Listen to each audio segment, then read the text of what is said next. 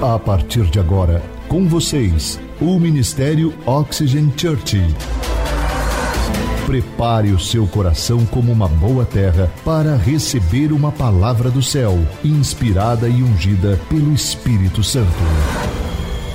Experimente agora estar debaixo de uma atmosfera na presença do Espírito Santo de Deus. Você está pronto? Então prepare-se, porque a palavra chegou. Sabe, hoje nós estamos encerrando a nossa série chamada Preparando o Caminho. Quando Deus me deu a direção para ministrar essa série, ah, foi para preparar o nosso coração para algo, para uma temporada de avivamento. E Deus, ele nunca se encontrou com o seu povo sem que antes ele pedisse para que o seu povo se preparasse. Foi assim com Israel, foi assim com Moisés. Ele disse: Moisés, diga ao meu povo que se prepare, se consagrem. E quando eles se prepararem, se consagrarem, eu mesmo descerei sobre o monte na vista de todos. Jesus também disse para os seus discípulos: Olha, não saiam de Jerusalém, até que do alto vocês sejam revestidos de poder. E estando eles todos reunidos no mesmo lugar, no mesmo espírito, com o mesmo coração, ouviu-se um som como de um vento impetuoso e encheu toda a casa. E eles viram línguas repartidas como de fogo sobre a cabeça deles, e todos foram cheios da presença de Deus. Uma atmosfera saturada de adoração é uma combinação perfeita. É como você ter um ambiente todo carregado de pólvora, a qualquer ponto haverá uma explosão. E é exatamente isso que nós estamos vivendo aqui em nossa casa. Então, se eu puder dizer algo para você, é duas combina uma combinação perfeita é a presença de Deus e a adoração. Diga comigo, presença de Deus e a adoração. É a combinação perfeita e é exatamente isso que estamos vivendo aqui. Eu quero compartilhar algo com vocês antes de começar a ministração, que alguns dias atrás eu estava essas madrugadas orando e buscando a Deus, e Deus me deu uma visão.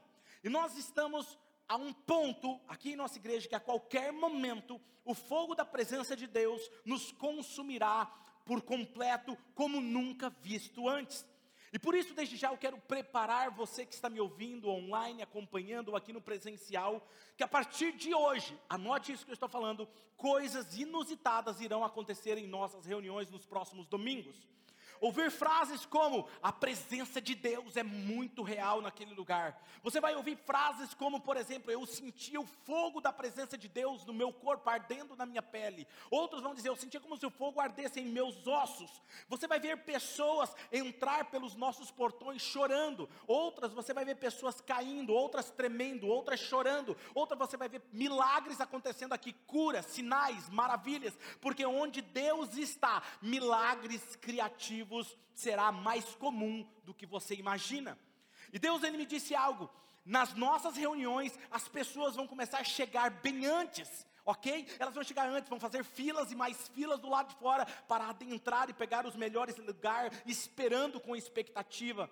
Naquela visão que Deus mostrou, eu vi as pessoas sentadas esperando de uma reunião para outra reunião da noite. Elas não queriam ir embora. Eu via pessoas comendo sentada, esperando com expectativa.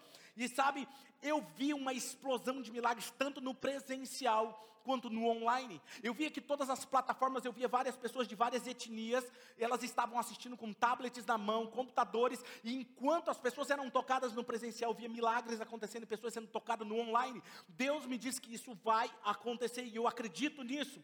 Sabe, eu vi pessoas com as televisões ligadas, os computadores ligados e Deus fazendo algo sobrenatural. E para isso, o Espírito Santo me deu duas direções e ele me falou algo muito claro. Primeiro, ele falou assim: diga ao meu povo que não sinta ciúmes de você. E eu falei: como assim? E ele falou: segundo, não manipule o meu povo.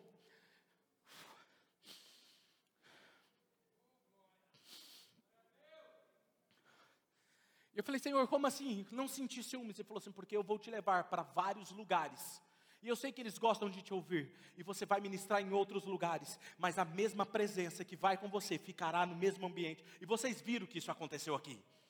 E aí ele disse algo: e não manipule o meu povo, Porque existe, acontece muitos, que muitos líderes, quando começa a crescer, começa a acontecer, eles começam a manipular o povo.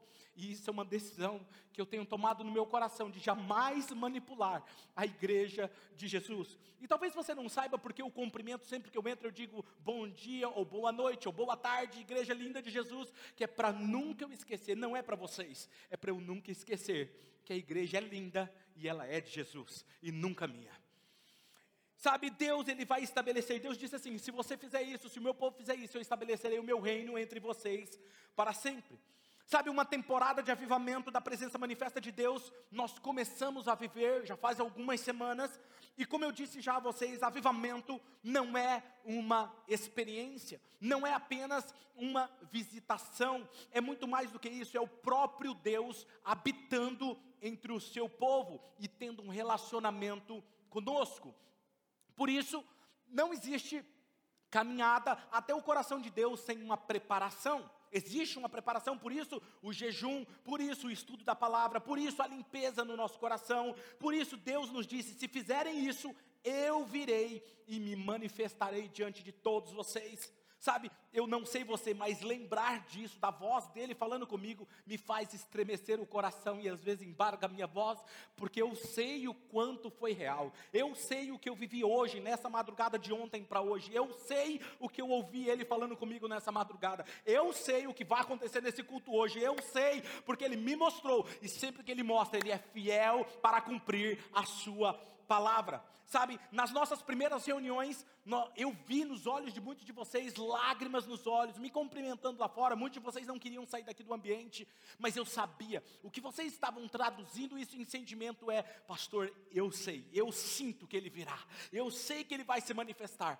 E eu sei que vocês sentiram isso, e essa é a minha expectativa. Eu percebo que pastores e líderes têm entrado nas plataformas digitais e assistido as nossas mensagens online e visto as nossas reuniões, eles também entram com a mesma expectativa: será que é hoje?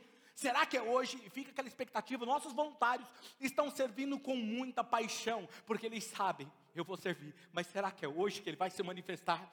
Eu sei, e esse sentimento é real, e cada semana eu creio nisso. Sabe? E o que eu quero falar para você é que a primeira coisa que eu quero falar aqui, e se você está anotando, anote, é que nós fizemos jejum sim, nós oramos sim, nós nos consagramos sim, nós buscamos sim, nós estamos convictos sim, Ele virá e se manifestará entre nós, mas não é pelo que eu e você fazemos, é pelo que Ele fez.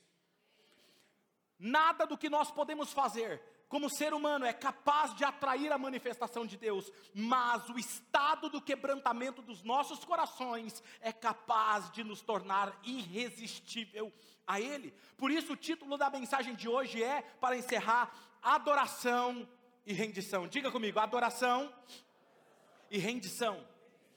Eu quero ler um texto com vocês, abra o aplicativo do celular de vocês na versão que vocês mais gostam, que está em Salmo de número 51, versículo 10 ao 17. Este salmo, antes eu quero dar um panorama para você do, de, do contexto.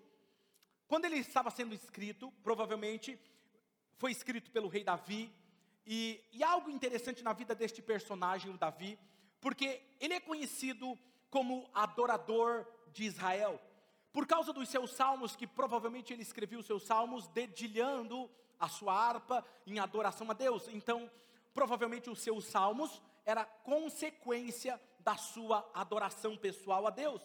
E Davi, antes de escrever esse salmo que nós iremos ler, provavelmente ele estava vivendo um dos momentos mais dolorosos da sua vida, porque ele havia acabado de ser confrontado pelo profeta Natã, onde o profeta Natã confrontou ele porque ele havia pecado em adultério com uma mulher, a mulher, a esposa de um dos seus soldados de confiança.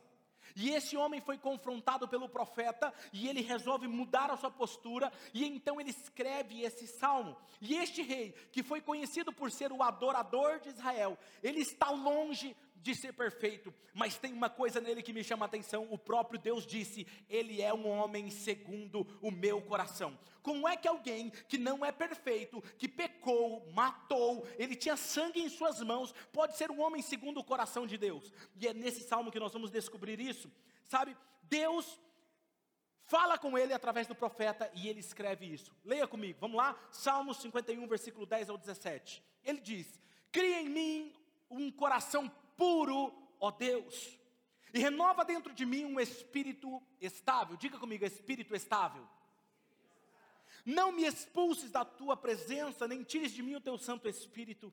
Devolve-me a alegria da tua salvação e sustenta-me com o espírito pronto a obedecer. Diga comigo, pronto a obedecer. Então eu ensinarei os teus caminhos aos transgressores, para que os pecadores se voltem para ti.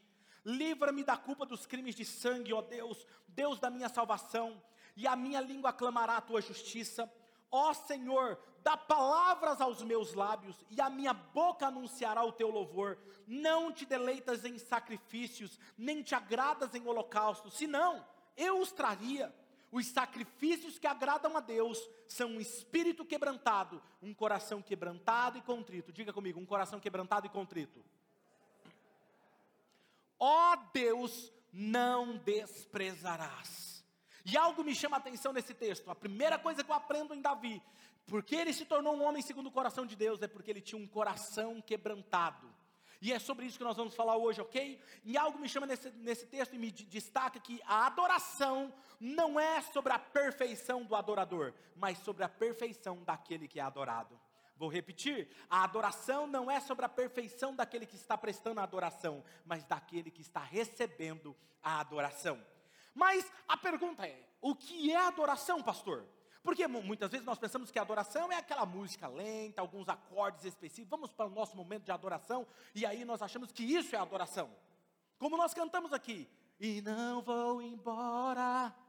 Eu não vou aqui, senão vocês vão querer que eu entre no louvor também, e eu não vou, entendeu? Eu vou ficar só na palavra, brincadeira, só para fazer você sorrir. Mas, quando eu olho para esse texto, eu sei que Davi era um adorador. E olha o que ele registrou, versículo 16 e 17: Não te deleitas em sacrifício, porque naquela época a adoração a Deus, que as pessoas tinham como adoração, era prestar um sacrifício a Deus. E ele fala: Senhor, eu sei que o Senhor não se agrada de sacrifícios, nem holocaustos, senão eu mesmo traria os sacrifícios que agradam a Deus, e ele dá aqui o segredo: os sacrifícios que agradam a Deus são um espírito quebrantado, um coração quebrantado e contrito, ó Deus não desprezarás. E eu descubro que adoração não é o que os meus lábios pronunciam, mas é como o meu coração se comporta. Vou repetir: adoração não é o que os meus lábios pronunciam, adoração é como o meu coração se comporta. Sabe? Então a canção que sai dos meus lábios deve ser o que? Uma consequência da minha vida de adoração, porque adoração é um estilo de vida, é a maneira como eu vivo, é a maneira como eu me comporto no casamento, no trabalho, no meu dia a dia, com as pessoas, isso é adoração. Então, quando eu pronuncio um louvor, esse louvor deve estar em sintonia com a minha maneira de viver, porque o que sai da minha boca é o que está cheio, o meu coração. Mateus capítulo 15, versículo 7 ao 9 diz assim: Olha isso, hipócritas Hipócrita é alguém que transparece ser uma coisa que não é. E Jesus está falando, hipócritas. Isaías estava certo quando ele disse a respeito de vocês o seguinte: Deus disse: Este povo com a sua boca diz que me respeita, que me honra, mas na verdade o seu coração está longe de mim. Agora olha isso: a adoração deste povo é inútil, pois eles ensinam leis humanas como se fossem meus mandamentos. O louvor, o que eu quero dizer aqui para você é que o louvor, enfim, ele deve ser o resultado da minha vida. Então, quando eu canto uma canção que está em desacordo com a minha maneira de viver, eu estou oferecendo um coquetel a Deus que não é o que Ele está esperando. Então, quando eu canto, por exemplo, nome sobre todo nome, se esse nome não é sobre todo nome realmente na minha vida, eu estou cantando uma coisa e a minha vida está dizendo outra. Quem está me entendendo? Se eu canto, não sairei daqui até que a tua glória inunde o meu ser e eu seja transformado. Se isso não é uma verdade no meu dia a dia, eu estou oferecendo um coquetel e não é adoração a Deus. Para você entender o que eu estou querendo dizer, é mais ou menos isso aqui. Eu quero um suco de laranja. E aí você vem e fala: tá bom, pastor, eu vou oferecer um suco de laranja para você. Ah, eu coloquei um pouquinho, mas não vou deixar tudo, não, porque esse aqui eu vou tomar depois. Vou oferecer um suco de laranja gostoso para o senhor, pastor. Tó, pastor, pode, pode tomar. E aí, Eu estou bebendo suco de laranja. Eu estou bebendo suco de uva. Eu estou bebendo uma outra coisa que eu formei. Tem muitos de vocês oferecendo aquilo que não é para ser oferecido a Deus. Porque a sua maneira de viver está em desacordo com aquilo que você está falando. Isso é só para começar. Salmo 71, versículo 7 e 8 diz assim: Tornei-me um exemplo para muitos, porque tu és o meu refúgio seguro, do teu louvor transborda minha boca, que o tempo todo proclamo o teu esplendor. Olha que interessante, perceba que ele diz primeiro: Eu me tornei exemplo para muitos, e por isso, dos meus lábios transborda o teu louvor. Ou seja, o louvor está atrelado à sua maneira de viver. Quer ser um adorador de Deus? Não é um bom cantor. Senão nós estaríamos, eu mesmo, não tenho uma voz para ser um adorador como esses meninos que cantam aqui, essas meninas que cantam aqui. Não é verdade? Mas é a nossa maneira de se comportar.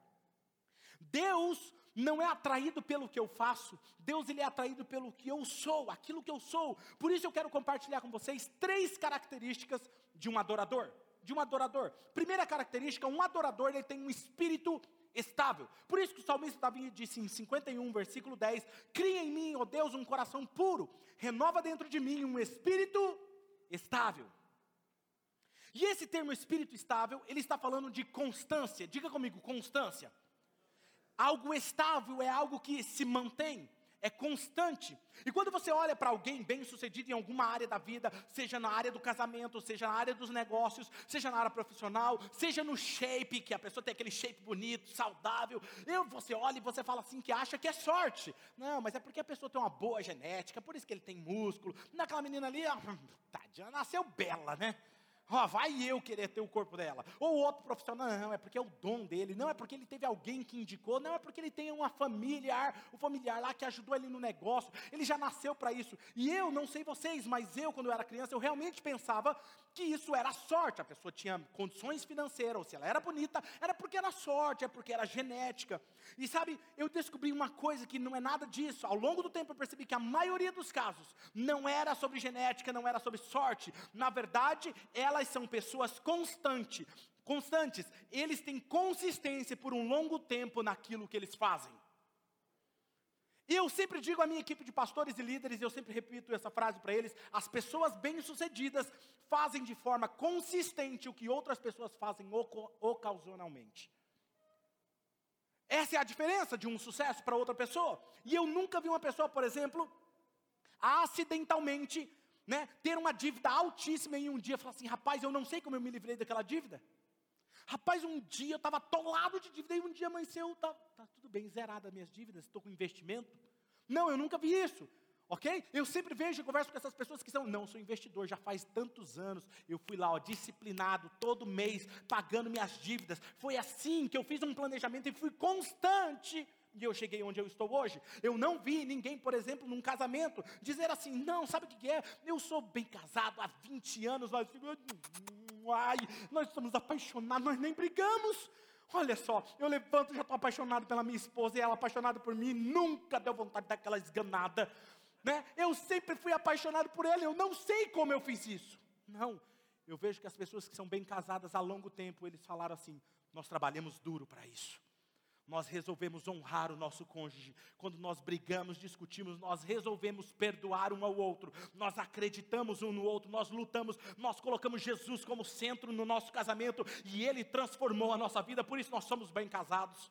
Eu nunca vi alguém, por exemplo, dizer assim: Olha, eu estava um dia vivendo no pecado, atolado no pecado, não orava, não me importava em agradar a Deus, eu estava levando a minha vida espiritual a qualquer jeito, e de repente um dia, blup, me tornei amigo de Deus. Hã? Me tornei íntimo dele, ele falando comigo, andando então no tete a tete. Eu nunca vi isso. Mas quando eu converso com alguém que é amigo íntimo de Deus, ele fala assim: quantas noites eu levantei de madrugada para estar com Ele, abrir a minha Bíblia, conversar com Ele, todos os dias ao longo de meses, de anos, de semestre após semestre, Ele me transformando em uma nova pessoa. E um dia, depois de muito tempo caminhando com Ele, eu comecei a ouvir a Sua voz e Ele caminhando comigo. Ninguém chega a algum lugar sem ser constante. E esse é o problema. As pessoas querem ter um relacionamento com Deus, mas não tem constância. O pastor fez um jejum, fez a campanha, e ele faz na primeira semana e está todo empolgado. Aí ele quer jejuar sete dias direto. Aí ele quer orar, ele quer orar dez horas direto. Ele quer ler a Bíblia, ele quer ler logo o livro de Mateus, Marcos, Lucas e João até a tarde. Calma, filho. Calma. Que tal você passar cinco minutos com Ele todos os dias? Todos os dias, mas todos os dias. Vai ter um dia que Ele vai te encontrar, e isso vai te tornar um adorador. Você é resultado daquilo que você faz, pequenas coisas todos os dias.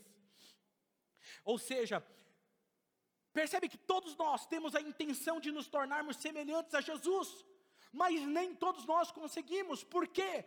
Porque intenções não determinam a direção, mas ações determinam a sua direção.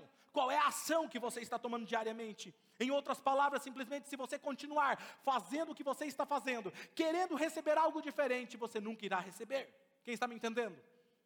A vida que você deseja alcançar não acontecerá por sorte, mas será resultado de incontáveis decisões constantes todos os dias. Por isso eu sempre digo para mim mesmo: são as pequenas coisas que ninguém vê que levam a resultados, grandes resultados que todos desejam é consistência, é fidelidade nas pequenas coisas ao longo do tempo. E qual é o problema? O problema meu e seu, você sabe qual que é? Sabe qual que é? Se você faz uma decisão certa ou uma decisão errada, a gente não vê a consequência logo de imediato. Fiz a coisa certa, pastor. Fui honesto. Não soneguei imposto. Agi justamente no meu negócio. Não vi nenhuma consequência. Meu negócio não melhorou mas eu desviei uma grana, eu fiz algo errado, eu fiz algo que ninguém, minha esposa não esperava, que meu esposo não, meu esposo não esperava. Não teve consequência, então a gente continua do mesmo jeito. E mais interessante, a gente tem a tendência de continuar fazendo o que é errado, mesmo que a gente não veja a consequência, do que fazer o que é certo sem ver a consequência. Por quê? Por causa da inclinação do nosso coração. Agora, pequenas escolhas inteligentes, eu resumiria isso: pequenas escolhas inteligentes, mais consistência, mais o tempo será igual a diferença radical em sua vida. Segunda característica de um adorador: o adorador ele é obediente. Olha o que o salmista disse em Salmo 51, 12: Devolve-me a alegria da tua salvação e sustenta-me com um espírito o quê? Não ouvi. O que, que é pronto a obedecer? Disposto disposto. Eu estou aqui, Senhor. O que o Senhor falar, eu vou fazer. Ele é pronto a obedecer. E eu já disse aqui para vocês que a obediência, ela regula os, a, a, o nosso coração com a frequência do coração de Deus. Quanto mais eu obedeço, mais ele vai vibrando nessa consequência, até chegar a se tornar um só coração com Deus. Agora veja, Davi, ele era um rei. Vamos dar uma olhada na vida de Davi. Davi era um rei. E como rei, ele deveria ler o livro dos mandamentos de Deus todos os dias. Ele sabia que havia uma regra. Você sabia disso? Que todo rei, ele tinha que ter um livro do mandamento de Deus com ele diariamente. Deuteronômio capítulo 17, versículo 18 e 19. Olha o que diz o texto. Quando subir ao trono do seu reino, mandará fazer um rolo para o seu uso pessoal. Diga comigo, uso pessoal. Uma cópia da lei que está com os cuidados dos sacerdotes e levitas trará sempre essa cópia consigo e terá que lê-la uma vez por ano é isso que está no texto. Ler quando? Diga, todos os dias. Para que aprenda o quê? A temer o Senhor, o seu Deus, e a cumprir fielmente todas as palavras dessa lei, todos estes decretos. Agora veja, assim que a palavra de Deus, ela é clara, que a lei do Senhor deve ser meditada todos os dias, para que você cumpra fielmente com ela. Ou seja, a obediência faz o seu coração vibrar na frequência do coração de Deus. Ok?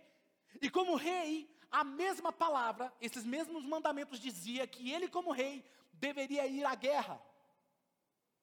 Deveria ir à guerra e não ficar no palácio. Agora perceba que foi no dia que ele estava distraído que ele desobedeceu e caiu em pecado. Olha o versículo de 2 Samuel, capítulo 11, versículo 1 e 2. Na primavera, Leia comigo essa parte, vamos lá? Na primavera, um, dois, três. Época. Eu achei que vocês soubessem de cor. Eu vou ler para vocês. Nessa época em que os reis saíam para a guerra, Davi enviou para a batalha Joabe com os seus oficiais e todo o exército de Israel, e eles derrotaram os amonitas e cercaram Rabá. Mas Davi permaneceu em Jerusalém. E uma tarde Davi levantou-se da cama e foi passear pelo terraço do palácio, e lá do terraço ele viu uma mulher muito bonita, tomando banho. Onde era para ele estar? Na guerra, não no palácio. Perceba, escuta o que eu vou te falar agora. Primeira coisa, ele deixou de meditar na lei do Senhor todos os dias. Quando ele deixou de meditar, ele esqueceu que já não fazia tanta diferença ir para a guerra. Quando você está distraído, é quando o inimigo te pega. Escuta o que eu vou te falar aqui agora. Todas as vezes que a palavra não for o seu alimento diário, o seu espírito irá, irá se alimentar daquilo que distancia o seu coração de Deus. Se eu fosse você, criaria o hábito de ler a palavra de Deus e meditar nela todos os dias. Primeiro você deixa de priorizar o seu tempo com Deus. Depois você não quer mais meditar na palavra, porque você está na correria do seu dia a dia, tem que chegar no trabalho logo. Depois você chama, aquela chama, aquele, aquele fogo que tinha no seu coração começa a esfriar. Aí você falta numa reunião. Aí aquela reunião que você faltava e você fala assim, nossa, eu não consigo, pastor, nossa, cara, faz tanta falta. Eu só faltei porque eu tinha que faltar mesmo. Mas faz uma falta. Mas quando o coração começa a esfriar, você falta uma, duas, três, já não faz mais tanta falta. O coração está esfriando. Salmo 119, versículo 9 ao 11 diz assim: Como pode o jovem manter pura a sua conduta? Vivendo de acordo com a sua palavra. Eu te busco de todo o coração, não permitas que eu me desvie dos teus mandamentos, porque eu guardei no meu coração a tua palavra. Para quê? Para não pecar contra ti. No dia que você não guardar a palavra no seu coração, vai ser mais fácil pecar. A palavra de Deus, ela é o crivo que alinha os nossos corações com os caminhos de Deus todos os dias. Eu não sei você, mas todos os dias eu me sento e eu tiro meu momento para estar com Deus, para ler a palavra, me expor o coração à Sua palavra e a palavra me confrontar e me transformar. Terceira característica de um adorador: um adorador tem um coração quebrantado. O salmista diz no versículo 17 o seguinte: os sacrifícios que agradam a Deus são um espírito quebrantado, um, coração quebrantado e contrito, ó Deus, não desprezará. Quando um homem e uma mulher chega a esse ponto de quebrantamento, ele ou ela se torna irresistível a Deus. Por isso que o salmista Davi diz: um coração quebrantado e contrito não desprezará. O coração quebrantado é o que, pastor? Um coração ensinável. Diga comigo, um coração ensinável. O que é um coração ensinável? Ei, Pedro, você está fazendo errado. Oh, perdão, vou corrigir. Quem está me entendendo? coração ensinável. Coração orgulhoso. Ei, você está errado. Ah, eu sempre fiz assim. Vou continuar fazendo desse jeito, porque sempre deu certo. Coração orgulhoso. Coração quebrantado é um coração ensinável. Um coração só é capaz de chegar a um quebrantamento quando este passa pelo processo da purificação, como o ouro passa pelo fogo. A palavra de Deus diz em Provérbios 17:3 que o crisol prova a prata e o forno prova o ouro, mas os corações prova o Senhor. Quando um coração passa pelo processo de Deus e ele chega a ser quebrantado, ele não se importa mais com a sua própria reputação. Ele não quer mais saber se os outros estão pensando dele, o que, que os outros estão falando dele. Se ele está errado, ele se corrige. Davi, sendo rei, lembra que eu falei no início que uma vida íntegra, o seu estilo de vida é uma vida de adorador. Davi, ele sabia que o seu reinado só teria sucesso se a presença de Deus estivesse no centro do seu reinado. E ele resolveu trazer a arca que representava a presença de Deus para o seu rei, reinado, perdão. E aí, quando eles estavam trazendo da forma errada, você já conhece a história, o que aconteceu? Usar, toca na arca e ele morre. E ele manda deixar a arca na casa de Obed-Edom. E Obed-Edom, pelo contrário, tinha uma vida íntegra, íntegra de adorador, Todos os dias ele começou a cuidar da presença de Deus. E a palavra de Deus diz que durante três meses, ele cuidando da presença de Deus, daquele relacionamento diário, tudo que Obed-Edom tinha prosperou. Davi ficou sabendo e falou assim: vamos trazer agora a arca da forma correta. E a cada passo que eles davam, sacrificavam ao Senhor, dançavam. E diz o texto que Davi entendeu, e ele está trazendo para o centro do reinado dele. Escuta isso. Versículo 14 do capítulo 6 de 2 Samuel. Diz assim: Davi, vestindo o colete sacerdotal de linho, foi dançando com todas as suas forças perante o Senhor. Enquanto ele e todos os israelitas levavam a arca do Senhor ao som de gritos de alegria e de trombetas. Aconteceu que entrando a arca do Senhor na cidade de Davi, Mical, a esposa de Davi, Mical, filha de Saul, observava de uma janela. E ao ver o rei Davi dançando e celebrando perante o Senhor, ela o desprezou em seu coração. Aqui você aprende duas coisas sobre dois corações: coração de Davi e o coração de Mical. Um coração de adorador sabe dar honra a Deus, enquanto um coração igual ao de Mical sabe criticar o coração de um adorador. Muitos que não têm corações purificados não sabem honrar a Deus. A palavra de Deus diz que devemos entrar por suas portas com ações de graça e gratidão. Salmo 100, versículo 2 ao 4 diz: Prestem culto ao Senhor com alegria, entrem em Sua presença com cânticos alegres. Por isso que a gente começa com música agitada. Reconheçam que o Senhor é o nosso Deus. Ele nos fez e somos dele, somos seu povo e rebanho do seu pastoreio. Entre por suas portas com ações de graças, nos seus átrios com louvor. Dê-lhe graças e bendiga o seu nome. Davi sabia que se Deus fosse honrado e reconhecido, ele atrairia a manifestação do próprio Deus em seu reinado. Deixa eu te fazer uma pergunta. Como você se comportaria se um dos nossos presidentes estivesse nesse palco hoje? Ou um artista famoso? Ou um dos nossos jogadores de futebol?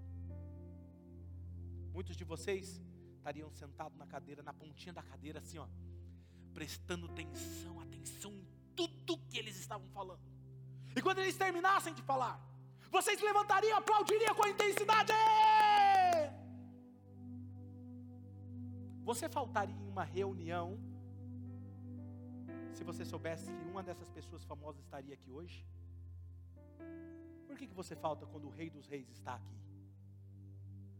porque você ignora dele trata como se não fosse tão importante. Escute o que eu estou te falando. Você iria à casa do seu vizinho e quando você tocasse a campainha da casa dele, ele abrisse a porta e falar: Ah, é você? Ah, pode entrar. Fica aí. Pode sentar aí, fica à vontade aí. Vai ficar no celular. Hã?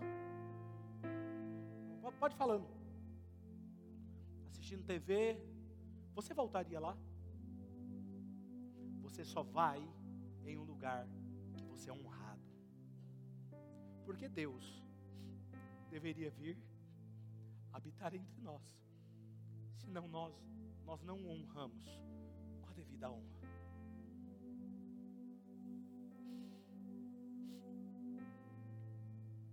Um coração igual de Mical jamais vai entender o coração que arde em adoração. Você jamais vai entender alguém que está chorando, quebrantado diante de Deus, porque para você não faz sentido.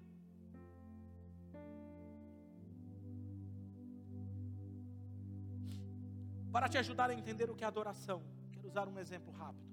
Um casal, eu posso dizer para minha esposa que a amo, mas eu posso passar dias ignorando ela, tratando ela como se ela fosse qualquer uma, e depois querer ter intimidade com ela? Se eu fosse e fizesse isso, não passaria de palavras, as minhas palavras não estavam alinhadas com o meu comportamento. Quem está me entendendo? O seu louvor precisa estar alinhado com o que você faz. Agora escute que eu vou dizer algo forte para você. Muitas vezes não é isso que nós fazemos. Passamos a semana inteira ocupados no nossa agenda, no nosso dia a dia, fazendo as nossas negociações do jeito que nós queremos, fazendo as coisas escondidas como nós queremos, e depois a gente chega aqui no domingo Não irei embora até que algo aconteça, até que a tua glória inunde o meu interior. Eu te amo, Jesus. Queremos ter intimidade, enquanto a nossa vida não condiz com isso. Buscar desfrutar de intimidade, sem ter um relacionamento, se chama prostituição. Nós somos uma igreja que estamos buscando viver um relacionamento genuíno. E glória a Deus pela vida de vocês, porque vocês são apaixonados por Jesus. Mas eu preciso ensinar a palavra. Você percebe que o nosso conceito de adoração está meio distorcido? Deixa eu te fazer uma pergunta. Quando é que aparece a primeira vez a palavra adoração na Bíblia? Você sabe? Em Gênesis capítulo 22, versículo 5. A primeira vez que aparece. Olha o que está escrito lá. Disse ele: Abraão, aos seus servos: Fiquem aqui com o jumento, enquanto eu e o rapaz vamos até lá. Depois de adorar, nós voltaremos. Mas o que ele estava indo lá fazer? Estava indo sacrificar o seu filho que Deus tinha falado para ele: Eu quero o seu filho. Escuta, adoração não é cantar uma música. Adoração é obedecer, ainda que isso te custe muito.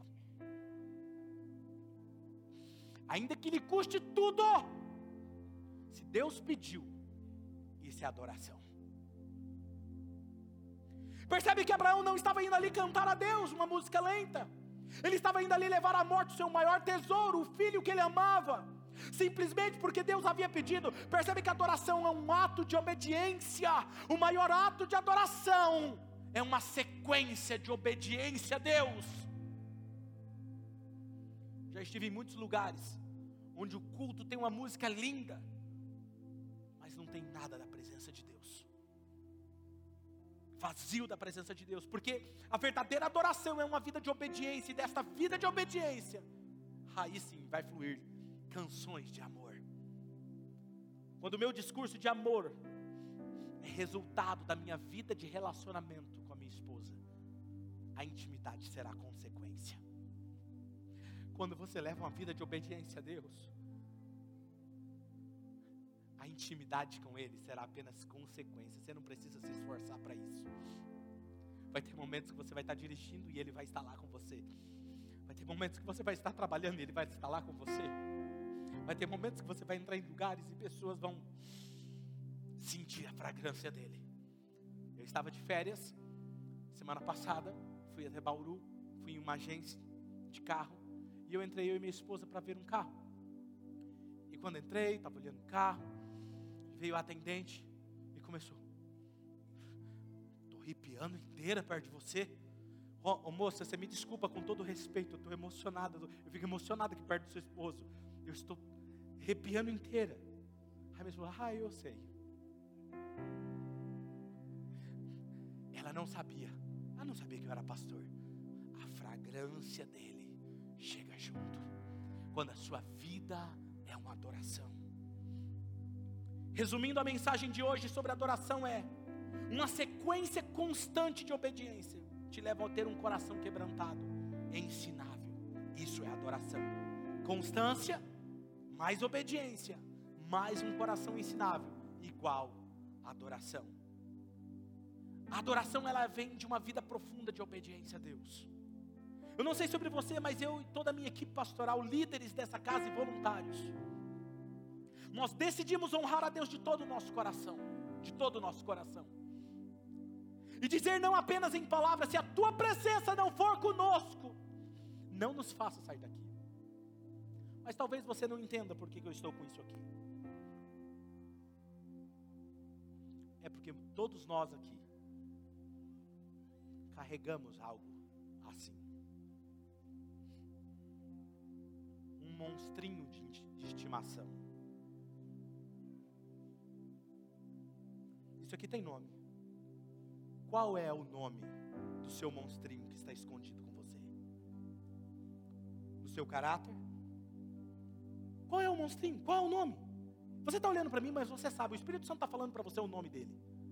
Você está carregando com você para adoração. Canta um pedaço da música dessa que só um pedacinho, só, só para imitar aqui. Aí você vem para adorar a Deus com o seu escondidinho, o seu monstrinho. Se tua presença comigo não vai, eu não vou a nenhum lugar, não sairei daqui. Levante as mãos, aí você levanta. Eu não vou sair. Se tua presença comigo Quantos de vocês vai, Estão carregando por anos um monstrinho de estimação, mas não tem como chegar no coração de Deus com esse monstrinho. Ou você abre mão dele, ou você não saberá o que é ter intimidade com ele. Ou você nega ele, diz não aos seus desejos, não à sua carne, não, e sim para o Senhor. Sabe por que o povo de Israel não queria subir? Porque significava: se eu subir, eu vou morrer. E Moisés sobe, cara. Por que, que ele sobe? Porque ele não tinha medo de morrer. O que está precisando morrer em você? O que? Deixa eu falar algo para você. Essa igreja a partir de hoje está indo para um nível como você jamais imaginou. Mas eu não quero que você seja apenas alguém que vai sentar e assistir. Um dia eu perguntei, Deus, eu quero te adorar, eu quero abrir mão de tudo que eu sou. Sabe qual foi o lugar mais baixo que eu consegui me humilhar diante dele?